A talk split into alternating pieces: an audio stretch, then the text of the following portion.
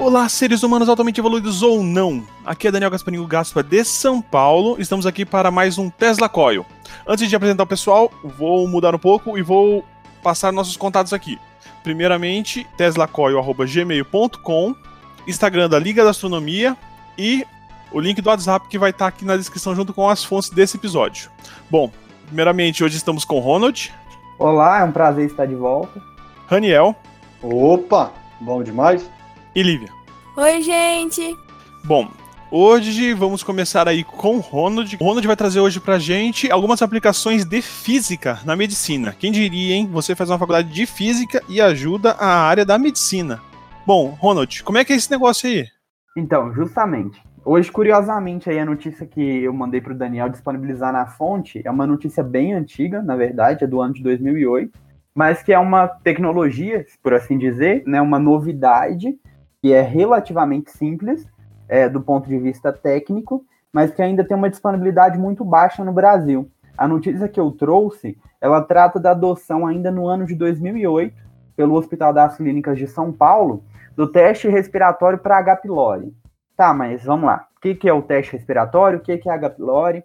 Então, a H. pylori, né, é chamada Helicobacter pylori, ela é uma bactéria que é comumente encontrada no estômago e que ela ocasiona gastrite. Então, é uma bactéria extremamente comum. É a, na verdade, a contaminação se dá por alimento contaminado, por contato com secreção, com fezes, com vômito, por baixa higiene. Estima-se que cerca de 70 a 80% da população mundial seja contaminada com Helicobacter pylori. E como que se dá o tratamento? O tratamento se dá com a ingestão de uns antibióticos muito específicos. Tá. É, mas e qual é a relevância da pessoa ter H. pylori não ter H. pylori, já que é tão comum? E qual que é a relação estrita da física com é, o diagnóstico dessa infecção dessa bactéria?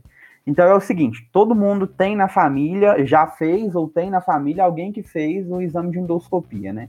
Justamente para identificar a causa de gastrite, que pode estar relacionada muitas vezes, causa de algum desconforto abdominal, na verdade, né? Que pode estar relacionada a gastrite, pode estar relacionado a tumores, tanto intestinais quanto tumores estomacais, ou ulcerações no estômago, né? Que são pequenas feridas, é, sendo bem chulo, na superfície estomacal.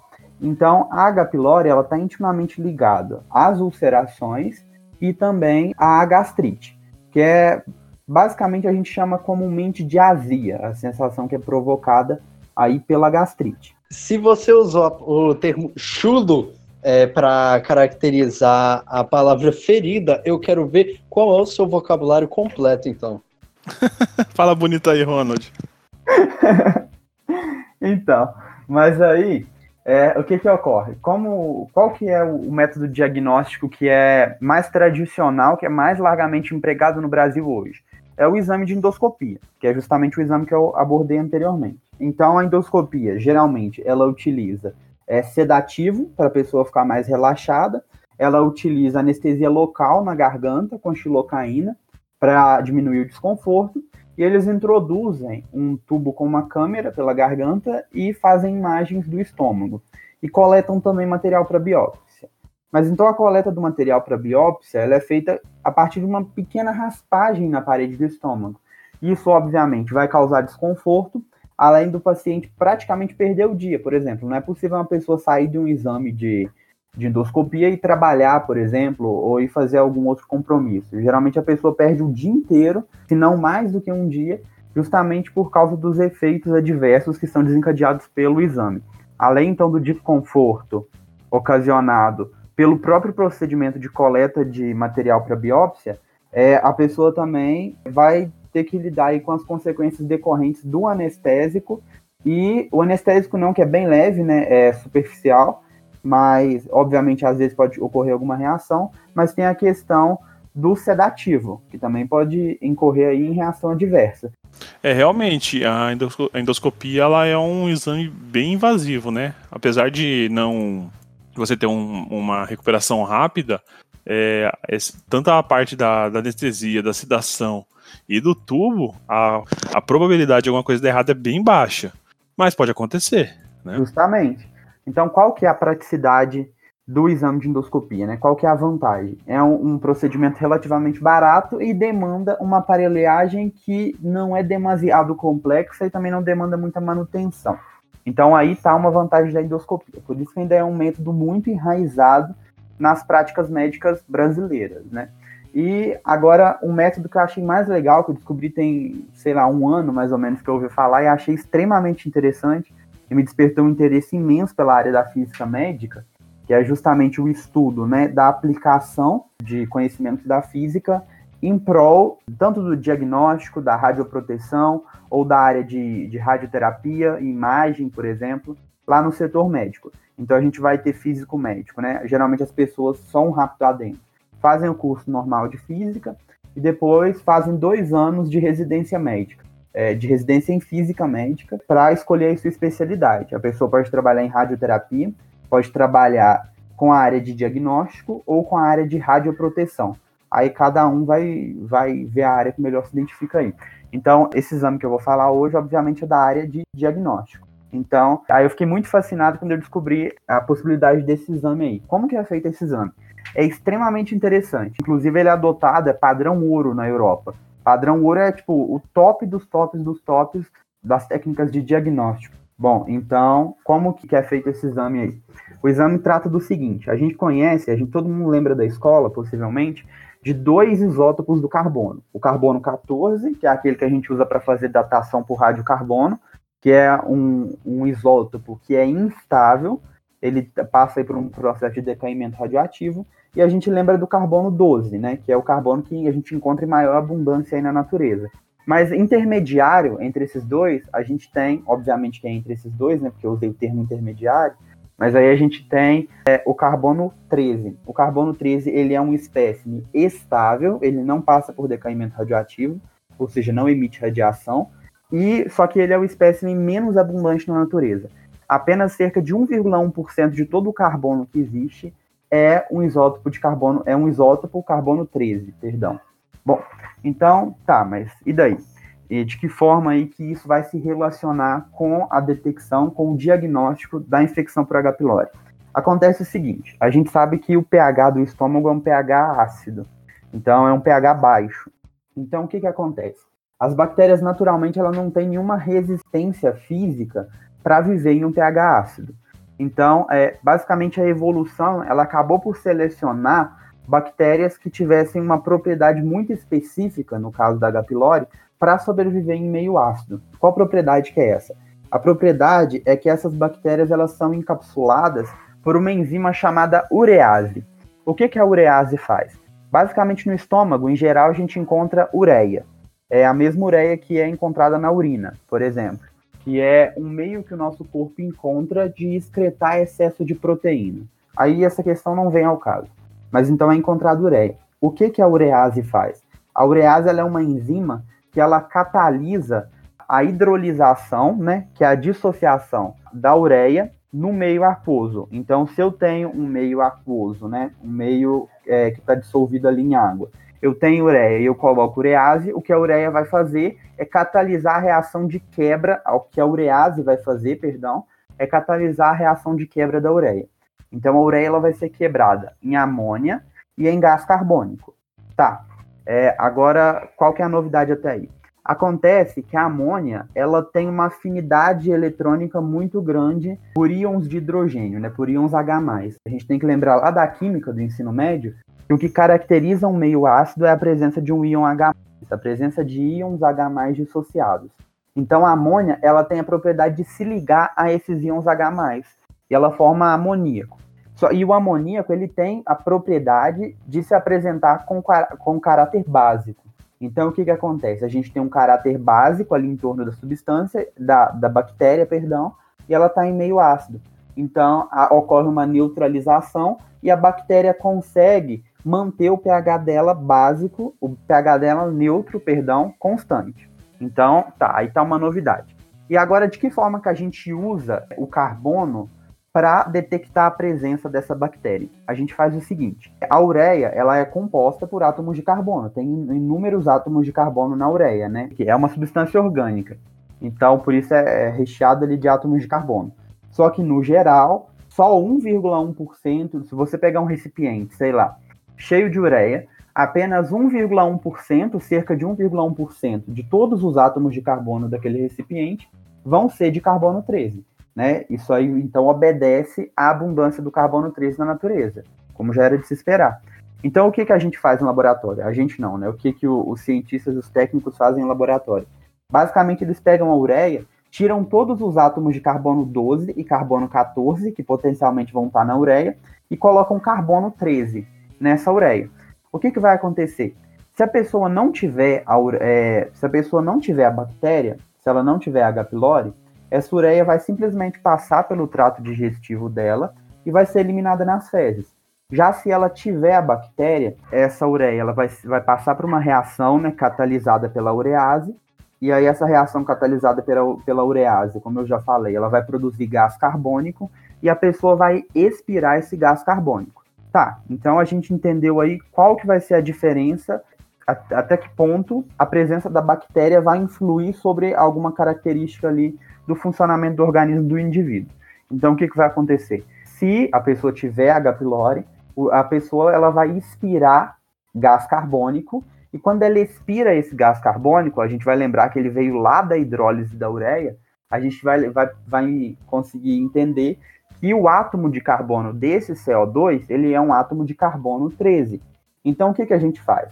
A gente faz o seguinte, a gente literalmente pega um, um, um recipiente a vácuo e coleta o sopro do paciente antes do começo do exame. A gente simplesmente manda o paciente soprar na, naquele plástico, naquele recipiente, e sela para não haver troca gasosa com o ambiente. O que, que a gente faz? A gente pega esse, esse material que a gente coletou, esse sopro do paciente, literalmente o sopro, e leva num aparelho que chama espectrômetro de massa. O que, que o espectrômetro de massa faz? A gente chega lá, ele é um tubo, ele é basicamente como se fosse um acelerador de partículas. Não sei se eu posso usar muito bem esse termo. Mas aí ele, ele é a vácuo, é um tubo a vácuo, a gente introduz essa amostra que a gente coletou do paciente. Essa amostra, então, ela vai ser acelerada no tubo e ela vai ser bombardeada por elétrons. Então, essa amostra sendo bombardeada por elétrons, vocês já podem imaginar que vai ocorrer uma ionização. Então, o que, que eu tenho? Eu tenho um monte de ionzinhos acelerados. Aí, o que, que ocorre? Em um determinado momento, ah, eu esqueci de citar que eles são acelerados por um tubo, e nesse tubo a gente tem um campo magnético. Em um determinado momento ocorre uma modificação ali no campo magnético, é, e, e, essas partículas que antes estavam suspensas no meio do tubo, quando elas atingem determinada velocidade, elas são deixadas para se chocar contra a parede do tubo. Só que o que, que acontece? Como cada partícula ali, como o carbono 13, né, ele tem um nêutron a mais do que o carbono 12, e ele tem um nêutron a menos do que o carbono 14, o que vai ocorrer é que ele vai ter uma massa ali intermediária. A, a curva que o, esse corpo vai fazer ao se chocar com a parede do detector, ela vai, o raio da curvatura vai depender diretamente da massa desse carbono, o que, que vai ocorrer? O carbono 12 vai chocar em um ponto, o carbono 14 vai chocar em outro ponto, e o carbono 13 vai se chocar exatamente no meio desses dois. Então, nesses pontos aí, onde a pessoa que está manuseando o equipamento, né, onde ela programou para que o, o, os átomos se choquem, para que os íons se choquem, eles colocam detectores, e o que esse detector faz é justamente transformar a carga desse íon em um impulso elétrico e esse impulso elétrico ele é transmitido para um detector. Então a pessoa que está manuseando o equipamento ela vai receber um gráfico mostrando assim o seguinte: olha, essa é a concentração de carbono 12, essa é a concentração de carbono 13 e essa é a concentração de carbono 14. Então aí respeitando a abundância na natureza, a gente já espera que vai ter uma concentração muito alta de carbono 12, né, que vai ser aí bem perto da concentração natural no, no meio, a gente vai ter uma concentração aí um pouquinho bem menor do que o carbono, o carbono 12 e um pouco maior do que o carbono 13 de carbono 14, e a gente vai ter uma concentração mínima aí de carbono 13 em torno de 1%. Então aí esses vão ser os dados no princípio do exame. A gente também explicou o, espectrômetro de massa no episódio passado aí, foi uma das perguntas que chegou pra gente. Então quem não ouviu, ouve aí. Só resumindo, Ronald, então é, a pessoa ela vai respirar, vai expirar num, num, praticamente num tubo e, e, isso, esse gás que ela expirar vai ser levado para ser analisado é, dentro, no, no espectrômetro para ver o quanto de, de, de carbono 12, 13 e 14 tem, é isso? Justamente. Ah, tá. Mas isso aí para ver a, a, normalidade da pessoa, é para ver como que ela estava antes do exame, é isso? Justamente, para ver a normalidade. Por quê? Tem alguns parâmetros aí, como por exemplo, consumo de medicamento ou ingestão de algum alimento, por exemplo, é, sei lá, se o alimento vai ser rico em carboidrato, é, então tem algum, alguns parâmetros que vai alterar muito, muito minimamente essa concentração aí de carbono 13. Então, eles fazem esse exame justamente no princípio para ter a possibilidade aí de comparar com os parâmetros que já são estabelecidos, que já são esperados para a normalidade do paciente. Entendi. Então ele, ele vai fazer o exame porque cada pessoa, dependendo da, do que estiver tomando ou da sua condição, ela vai ter um, um, um tanto diferente. Pode não variar muito, mas varia um pouco. A variação é muito, muito, muito mínima. Mas Sim. existe, de corpo para corpo como eles vão fazer um, um, exame que vai alterar essa quantidade, eles precisam ter um valor base para comparar a saída depois do exame, né? Justamente. Então, quando a pessoa chega no laboratório, eles dão para ela algum alimento ou, ou algum fluido para essa pessoa ingerir. Geralmente é um fluido, né, que vai ter uma digestão bem mais rápida. E esse fluido, ele contém ali a ureia, é digerida, né, a ureia dissolvida, perdão, digerida foi um péssimo termo e essa ureia aí é justamente a ureia marcada com carbono 13. Aí eles esperam um tempo mínimo, se eu não me engano, é cerca de meia hora, e aí eles coletam uma nova amostra do sopro do, do paciente e levam novamente o espectrômetro. O que, que a gente sabe? A gente sabe que se houver uma variação muito bruta da concentração de carbono 13, é porque o paciente está contaminado com H. pylori. Se não houver essa variação, se a variação for bem mínima, ou se, se não houver variação alguma, a gente sabe que o paciente, então, ele não tem a bactéria. Então, aí é justamente o, o exame padrão ouro, né, que é adotado no, na Europa, por exemplo, europeia, e é um exame extremamente simples, muito pouco invasivo, é, só que em países como o nosso, são países subdesenvolvidos, é, a questão que ainda a adoção ainda é muito mínima, só por esses hospitais de ponta mesmo, esses hospitais referência, a questão é porque é um, um, exame extremamente caro. Você pode imaginar que a manutenção do equipamento tem que ser extremamente fina. A gente está falando aí de diferença de massa, de ordem, sei lá, nanométrica, é, eu não sei exatamente, micrométrica, não sei exatamente essa distinção de massa aí. Mas a, a, como a distinção de massa vai ser muito mínima, os detectores têm que ser posicionados em, em posições extremamente específicas então a gente tem uma noção de que vai necessitar um conhecimento teórico e um conhecimento técnico muito específico para a calibragem desse equipamento. Então é um exame que distende um gasto muito maior, mas é um exame extremamente pouco invasivo, extremamente simples de ser feito.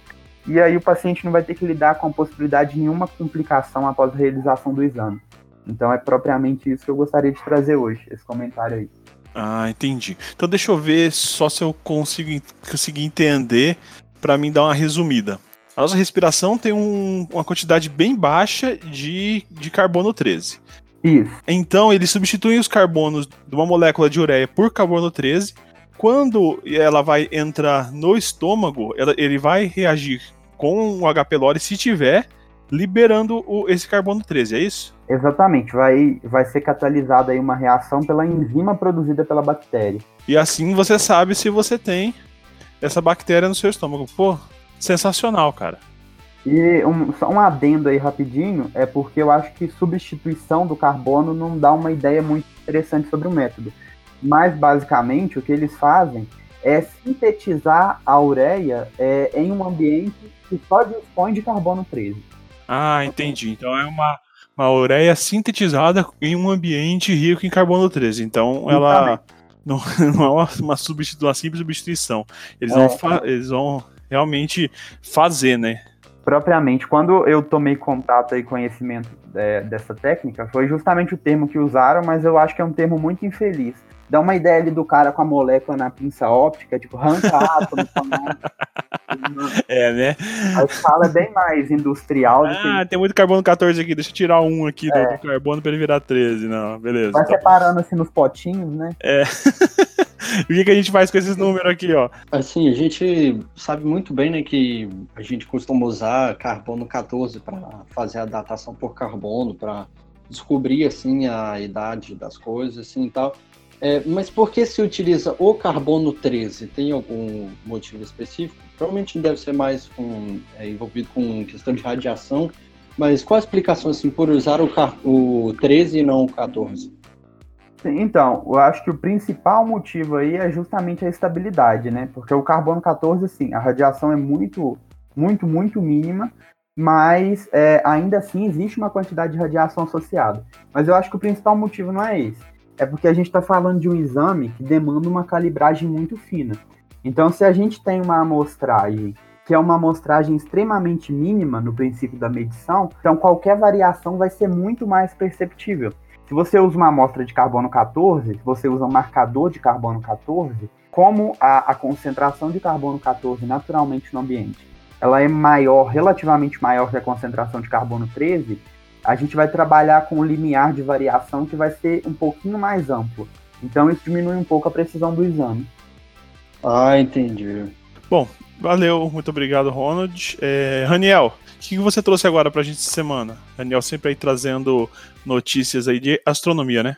Vamos lá, Raniel. A notícia que eu queria trazer para vocês é sobre o exoplaneta que descobriram que chove ferro do céu.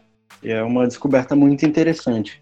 É, os astronautas descobriram um planeta bem estranho, assim, que chove ferro de noite. O lado diurno desse, desse planeta, né, a parte de dia, ele, as temperaturas podem chegar até 4.300 graus Fahrenheit. Isso dá mais ou menos 200, é, 2.400 graus Celsius, alguma coisa assim, para poder vaporizar o metal. Aí, o lado diurno desse planeta, ele ele é atingido com muito mais vezes de radiação do que a Terra recebe do Sol. Acho que é ordem de milhares de vezes mais radiação do que a Terra recebe do Sol, alguma coisa assim. Essa radiação, ela vaporiza o ferro e os ventos que, que estão presentes nesse planeta, eles direcionam essas temperaturas e empurram esse, esse metal para o outro lado do, do planeta que é o lado de noite. Porque é o seguinte, esse planeta tem uma característica muito interessante, que a Lua também tem, que a rotação dele é meio que sincronizada com a translação dele. Aí é só um dos lados do planeta que fica virado para o Sol, da mesma forma é com a Lua. Só um lado da Lua que fica é, virado para nós. Então, o lado que fica de noite nesse planeta, ele é muito mais frio. E então lá o vapor do ferro que é carregado pelos ventos desse planeta, ele pode se condensar lá e cair em forma de chuva. Ele pode virar líquido e virar em forma de chuva. O interessante é que esse planeta ele é um pouco menor que Júpiter, ele está a uns 640 anos-luz da Terra. E a distância dele da estrela, né, a distância da estrela até ele, é de quase 10 vezes mais perto do que Mercúrio está do nosso Sol. Mercúrio está numa distância de mais ou menos 57 milhões e 910 mil quilômetros. 10 vezes menor que isso seriam 5 milhões 791 mil quilômetros. Recebe uma, uma demanda de temperatura absurda, e radiação e tal. Com certeza não tem campo magnético e tal, mas parece que tem uma atmosfera, né? Por ele ter essa atmosfera, parece que ele tem também atividade vulcânica. Então essa é a notícia que eu queria trazer para vocês hoje, uma notícia bem curtinha. Ah, legal. Esse planeta, se você imaginar a distância de Mercúrio até o, até o Sol como um centímetro, a distância desse planeta para aquela estrela que a gente encontrou é de um, é de um milímetro. Então, é uma coisa muito absurda, assim, de diferença. Por isso que os efeitos, eles são muito mais, assim, catastróficos do que são em Mercúrio. Caramba, não, com certeza, com certeza. E quanto mais forte, mais você vai sofrer influência, não só do calor, né, mas também da radiação e também da força gravitacional, né? Exatamente. Além do mais, a massa desse planeta é muito semelhante à massa de Júpiter. Então é um planeta extremamente, assim, vamos dizer, grande, né? Se for considerar é, a distância de Mercúrio, né? 10 vezes menor, na verdade, né, que a distância de Mercúrio. É um planeta muito grande e muito perto da estrela. É, é um planeta muito grande, né? Da, do tamanho e da massa de Júpiter para um, é, a distância 10 vezes menor que a distância de Mercúrio, né? Então é uma coisa bem catastrófica, assim, em comparação com a, a realidade do sistema solar, né? Ah, sim. Nossa, que, que, que, diferente, né? Ok, então. Obrigado, Daniel, pelas informações. Vamos agora terminar com as perguntinhas da semana. Lívia? Oi, gente. Trouxe aqui duas perguntas para vocês. A primeira veio do Iago, de Maceió, Lagoas. E ele pergunta: Como seria se a gente nascesse no espaço? Então, é, primeiro é necessário que a gente entenda o que a gente vai adotar como espaço. Porque de certa forma a gente já está no espaço, né? Já que o que separa a gente do resto do universo é a gravidade da Terra, que vai puxar a gente para o centro do planeta, e a atmosfera do nosso planeta, que também nos protege. Vamos supor que essa pessoa nasça na ISS, que é a Estação Espacial Internacional. A ISS está em constante queda, a uma velocidade muito alta que simula a microgravidade. O fato de estar em constante queda pode parecer um pouco estranho, mas vamos imaginar o que foi proposto por Isaac Newton. Ele sugeriu que no alto de uma montanha muito grande soltássemos uma pedra e ela iria cair em linha reta para o solo. Mas se a gente pegasse essa pedra e jogasse em, é, com uma velocidade no movimento horizontal, ela iria realizar um movimento de, para, de parábola, como um arco, digamos. À medida que aumentássemos essa velocidade que a gente joga pedra, essa pedra não iria mais cair no solo, ficaria orbitando a Terra, assim como a ISS fica em relação a nós. Então, voltando. A microgravidade ela é causada pela queda livre, pois se a gente pudesse construir um prédio de 400 metros de altura, que é mais ou menos a distância que a ISS está de nós, os moradores de sua cobertura estariam firmemente fixados ao piso dela, pois é, a força gravitacional terrestre lá é cerca de 10% menor a experimentada aqui no solo. E ao invés desses, desses moradores flutuarem livremente como são os tripulantes da ISS da mesma altura, eles ficariam normal. Assim, a astronave e todos os objetos em seu interior estão sob a influência da gravidade. Eles só não têm peso relativamente ao sistema de referência que se move com o veículo. Ok, já foi entendido em que situação nasceria esse bebê. Agora a gente tem que entender por que essa criança seria gerada aqui na Terra e só iria lá para nascer. Porque, ó, primeiro, esse bebê teria que ser feito aqui na Terra, porque a ausência de gravidade torna um tanto pouco desconfortável ter relações íntimas. Em segundo lugar, os espermatozoides humanos precisam de gravidade para migrar até o óvulo, o que vai dificultar ainda mais a fertilização no espaço. E em terceiro e último lugar, mesmo que a fertilização acontecesse, é mais difícil que o desenvolvimento do embrião aconteça, pelo fato de não existir um fluxo ade adequado no corpo da mãe. Ou seja, seria difícil o desenvolvimento saudável do bebê. Agora vamos supor que o bebê tenha nascido no espaço. De começo, o bebê ia sofrer um enjoo de movimento. Isso porque o nosso sistema de orientação, de equilíbrio, são baseados em líquidos que ficam no nosso ouvido. Em um ambiente com gravidade zero, esses fluidos simplesmente iriam flutuar, causando desorientação.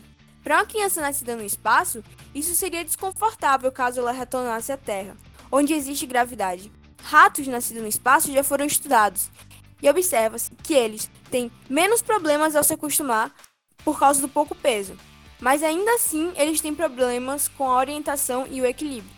Além disso, esse bebê seria um pouco diferente dos que nascem na Terra. Os fluidos no nosso corpo são puxados para baixo devido à gravidade, o que não é possível no espaço. Então esse bebê teria o rosto e o corpo inchados. Além disso, uma vez que o coração não, não precisaria trabalhar contra a gravidade no espaço, os tornaria mais pálidos e fracos. Devido ao aumento da pressão arterial em nossos corpos, os olhos ficariam protuberantes e o cérebro não seria tão eficiente. Além de que a formação óssea do bebê seria prejudicada, pois com a ausência da gravidade, ou seja, da força puxando os tecidos ósseos para baixo, os ossos não, seriam, não iriam sofrer a habitual resistência e não seriam tão densos como numa criança normal, portanto frágeis e suscetíveis a quebrarem. Além de ficarem com aparência meio torta quando os bebês chegarem aqui na Terra. Enquanto isso, a radiação do Sol, quando não protegida pela camada de ozônio, teria resultados desastrosos. Os ratos que foram expostos a níveis de radiação mostraram uma maior probabilidade de sofrer Alzheimer. Além disso, os astronautas da ISS tiveram uma degradação do sistema imunológico, de números de glóbulos brancos. Portanto, como ainda não possuímos um bloqueador 100% eficiente dessa radiação solar tão grande, o bebê poderia desenvolver sérios problemas, tanto somente ficando na Estação Espacial Internacional, como também após o parto, retornando para a Terra. Essa foi a primeira pergunta. Agora vamos a uma pergunta que eu já falei por cima, mas eu não aprofundei em um episódio passado. E ela veio do João Vitor, de Rio Branco, Acre. E ele pergunta: o que é o universo observável? Então, a gente define como universo observável a região do espaço que contém toda a matéria que pode ser observada no nosso planeta no tempo presente. Assumindo uma distribuição uniforme e homogênea da radiação no universo, pode-se dizer que a distância de um observador situado na Terra à fronteira do universo observável é praticamente a mesma em todas as direções. Então, o universo, o universo observável seria uma região esférica com a Terra no centro. É importante frisar a palavra observável, pois dizer que existe uma fronteira que define o universo observável a partir da Terra não é o mesmo que dizer que tudo que existe dentro dessa esfera já foi observado. Na verdade, diz respeito que toda radiação que parte de um objeto dentro dessa fronteira pode, em princípio, alcançar um, um observador terrestre. Note-se que a porção observada do universo depende fundamentalmente da tecnologia e das técnicas de observação disponíveis. Uma coisa interessante de se observar é que é comum o uso de, do termo universo em lugar do universo observável em livro. É bom enfatizar, porém, que os limites do universo observável não têm qualquer vínculo geral com os limites do universo em si, caso eles existam. Né? A partir de estimativas recentes para a idade do universo, que é de aproximadamente 3,7 bilhões de anos, calcula-se que o universo observável se estenda hoje a um raio de 93 bilhões de anos-luz de distância da Terra, como já foi esclarecido em um cast anterior. Então, gente, foi isso por hoje. Devolvo a palavra para o Daniel. Muito obrigado, Olivia, pelos esclarecimentos. Então, aí espero que Iago e João Vitor que a gente tenha respondido as suas respostas. Caso tenha ficado alguma dúvida, podem entrar em contato no e-mail teslacoilpodcast.gmail.com ou, ou no chat do WhatsApp, que vai estar junto com as fontes desse episódio na descrição. E agora vamos às nossas considerações finais. É, Ronald? Hoje eu gostaria então de deixar uma reflexão de origem epistemológica, que é de um dos meus livros favoritos assim da vida, que eu acho que todo mundo tem que ler, tipo, aquele, aqueles top 100 assim livros para ler antes de morrer, que é A Cor Púrpura, da Alice Walker que retrata a luta da mulher negra norte-americana, né, em uma sociedade pós-escravista, logo ali no, no finalzinho da era vitoriana já. E aí a personagem é de origem extremamente humilde, e aí uma das reflexões dela, o livro é todo escrito, endereçado a uma entidade que ela acredita, e uma das frases que mais me toca, que a gente pode fazer um nexo bem legal com os questionamentos, né, com, o, com a ciência em si, que é o seguinte, abre aspas, você faz uma pergunta para você mesmo e ela leva você a fazer mais 15. Eu comecei a imaginar por que a gente precisa de amor, porque a gente sofre, porque a gente é preto, porque tem homem e tem mulher, de onde as crianças vêm mesmo. Não demorou muito para descobrir que quase não sabia nada. E se você pergunta por que você é preto, ou é homem, ou uma mulher, ou uma moita, isso não quer dizer nada se você não pergunta por que é que você está aqui. E pronto. E aí fica a reflexão aí. É até semana que vem. Ah, legal. Muito bem. É, Raniel? Bom, é, primeiramente só eu gostaria de deixar uma, uma recomendação aí sobre a primeira pergunta que, que a Lívia respondeu, que é, de um filme é, chamado Espaço Entre Nós, ele leva muito em consideração esse caso de como seria se uma pessoa nascesse assim fora da Terra, vamos supor, por exemplo, na estação espacial, que é o caso lá do filme. Aí ele vai contando os problemas que a pessoa teria, tanto problemas quanto algumas habilidades é, em especiais que a pessoa teria se nascesse lá e tal, por conta de uma diferença de gravidade maior e tal. Mas eu não vou contar o filme, senão vai perder a graça. Eu Só queria deixar essa recomendação. E eu não, não tenho nenhuma frase assim agora para dizer, só gostaria de dizer que é bom estar de volta, né? Como eu não participei do último episódio, gostei muito de participar desse novo episódio do Tesla Coil. Ah, muito bom. É, Lívia? É, muito. Inicialmente queria dizer que esse filme que o Raniel indicou é muito bom por sinal. Já assisti várias vezes e eu só queria terminar o podcast com uma frase de cientista que eu admiro muito, que é o Alan Turing. Uma das frases dele me marcou muito, que é: Eu acredito que às vezes são as pessoas que ninguém espera nada que fazem as coisas que ninguém consegue imaginar. Fica aí a reflexão para você. Tchau, gente, até o próximo. Ah, bem inspirador. Bom, gente, até logo. Até a próxima semana com mais um Tesla Core.